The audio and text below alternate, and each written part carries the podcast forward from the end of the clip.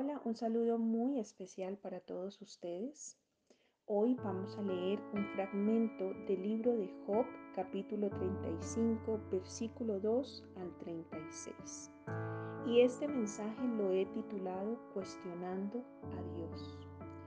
¿Cuántos de nosotros cuando hemos atravesado circunstancias o situaciones difíciles, dolorosas, de calamidad, de enfermedad, de desolación, de dolor, de fracaso, hemos cuestionado a Dios. ¿Cuántos de nosotros le hemos dicho al Señor, ¿por qué yo? ¿Cuántos le hemos dicho, ¿por qué mi familia? ¿Por qué ese ser querido? ¿Por qué mi país? ¿Por qué mi trabajo? ¿Por qué permites que ocurran tantas cosas de calamidad, o tantas situaciones difíciles? ¿Ustedes alguna vez se han preguntado o han querido entender los designios de Dios? Pues bueno, hoy voy a compartirles este fragmento de la palabra. Y el versículo 2 inicia diciendo, ¿te parece correcto que afirmes soy justo delante de Dios? También te preguntas, ¿y yo qué gano? ¿De qué sirve vivir una vida recta? Yo te contestaré y a todos tus amigos también. Levanta tus ojos a los cielos y mira las nubes en lo alto. Si pecas, ¿en qué afecta eso a Dios? Incluso si pecas una y otra vez, ¿qué efecto tendrá sobre Él? Si eres bueno, ¿es algún gran regalo para Él? ¿Qué podrías darle tú? No tus pecados afectan únicamente a personas como tú y tus buenas acciones afectan solo a seres humanos. La gente clama al ser oprimida, gime bajo el peso de los poderosos. Sin embargo, no preguntan, ¿dónde está Dios, mi Creador, el que da canciones en la noche? ¿Dónde está el que nos hace más inteligentes que los animales y más sabios que las aves de los cielos? Cuando claman, Dios no les responde a causa de la soberbia de ellos. Pero es un error decir que Dios no escucha, que al Todopoderoso no le importa. Tú dices que no puedes verlo, sin embargo, si esperas, te hace justicia. Dices que Dios no responde con enojo a los pecadores y que no le importa mucho la perversidad. Pero Job, hablas tonterías, has hablado como un necio. En este fragmento de la palabra de Dios vemos que muchas veces nosotros nos cuestionamos, bueno, ¿y qué gano con ser una buena persona? ¿Y qué gano con leer la palabra? O qué gano con ir a la iglesia o qué gano con ser una buena persona. Cuando nosotros ante nuestra humanidad creemos que estamos haciendo todo lo posible para prevenir situaciones o circunstancias difíciles. Pero en verdad cuando vienen esos tiempos de tempestad, empezamos a cuestionar al Señor y decirle, ¿por qué yo? ¿Qué gano con ser una buena persona? ¿Qué gano con orar? ¿Qué gano con leer tu palabra, Señor? ¿Qué gano con ir a la iglesia? ¿Qué gano con ser un buen creyente?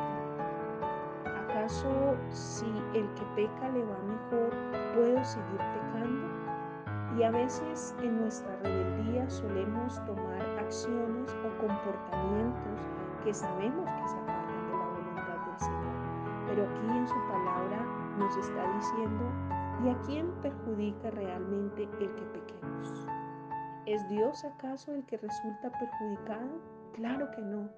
Somos nosotros mismos, porque el pecado trae destrucción. ¿Y si hacemos buenas obras, acaso Dios se ve beneficiado? Claro que no. Quienes se van a ver beneficiados son nuestros hermanos, esas personas a quienes hacemos el bien acá en la tierra. Pero hay algo muy importante y es que después de esos cuestionamientos, sabemos que en el fondo esperamos justicia de parte de Dios. Y el versículo 15 dice, Dices que Dios no responde con enojo a los pecadores y que no le importa mucho la perversidad. Pero Job, hablas tonterías, has hablado como un necio. ¿Y por qué viene esta exhortación? Claro que a Dios le importa la perversidad y la maldad del mundo.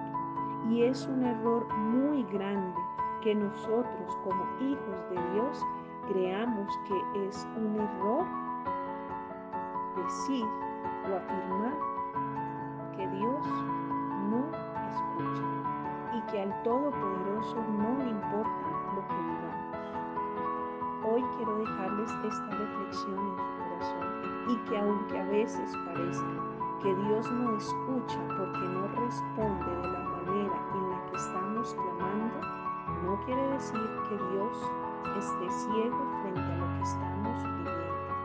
Y la reflexión es que nosotros debemos aprender con humildad aceptar la voluntad y la soberanía de nuestro Creador. Y que es más importante cuestionarnos a nosotros mismos frente a nuestras acciones que cuestionar o querer tener una respuesta siempre de parte de Dios.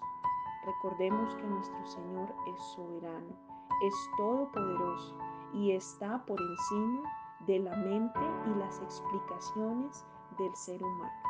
Bendiciones para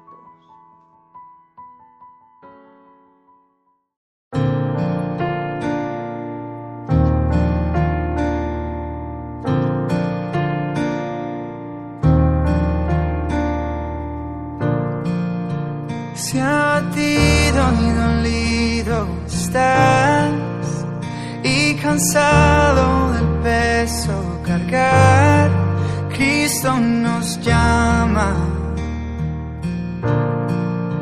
Si al final del camino estás sin saber hacia dónde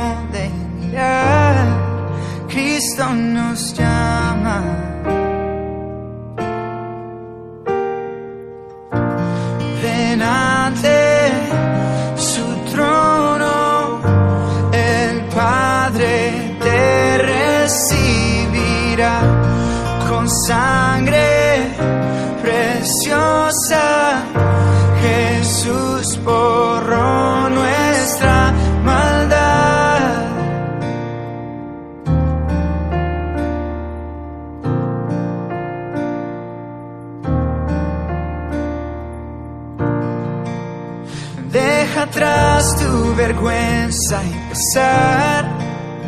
Ven a Él, ya no esperes más. Cristo nos llama. Trae toda tristeza al altar. Nueva vida Jesús te dará. Cristo nos llama.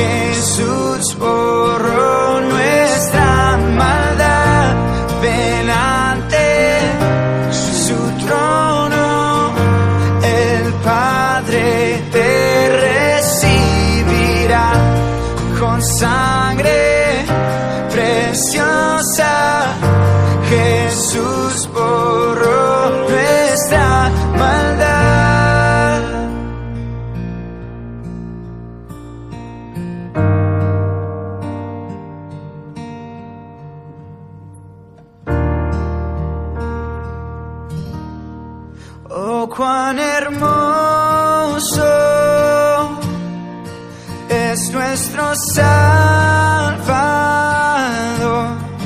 Canta aleluya, Cristo vive. Nadie es más grande,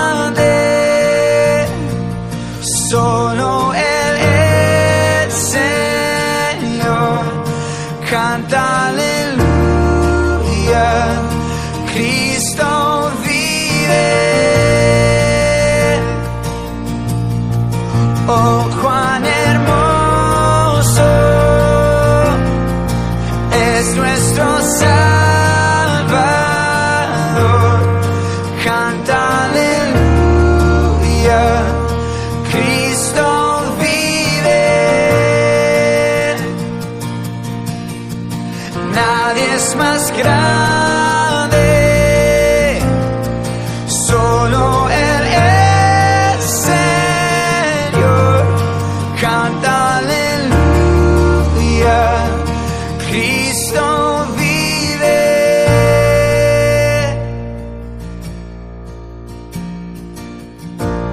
Ven ante su trono.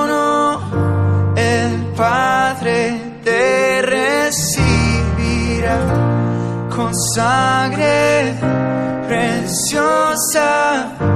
Jesús borró nuestra maldad.